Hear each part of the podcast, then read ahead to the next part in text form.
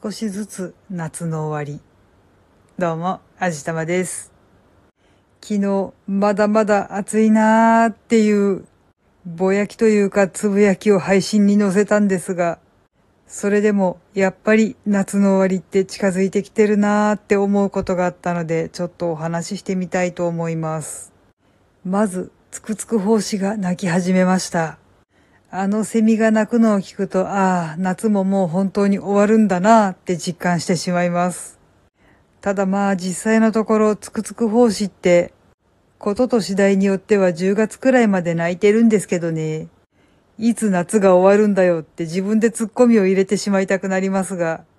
とりあえずようやくつくつく胞子が鳴き始めたので、多分本格的に夏の終わりが近づいてきていることなんでしょう。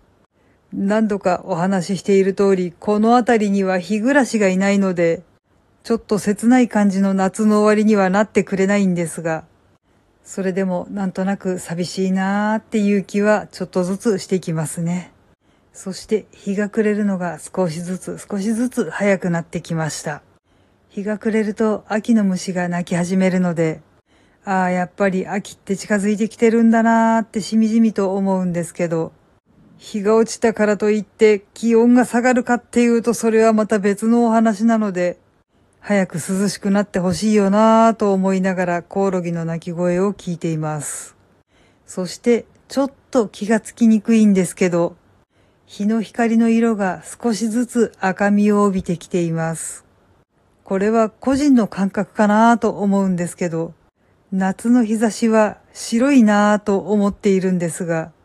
秋が近づいてくるにつれ少しずつ赤みを帯びてきているような気はします。とは言っても光自体が見えるわけではないので、壁とか道路とかの色味を見ながら思うことなんですけど、本当にほんのちょっとずつではあるんですけど、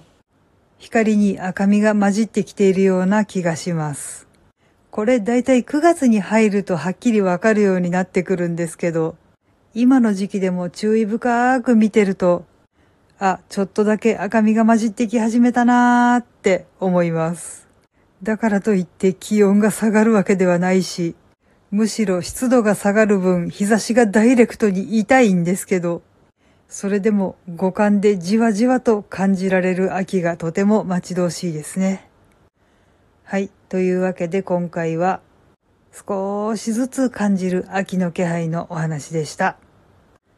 この番組は卵と人生の味付けに日々奮闘中の味玉のひねも姿りでお送りいたしました。それではまた次回お会いいたしましょう。バイバーイ。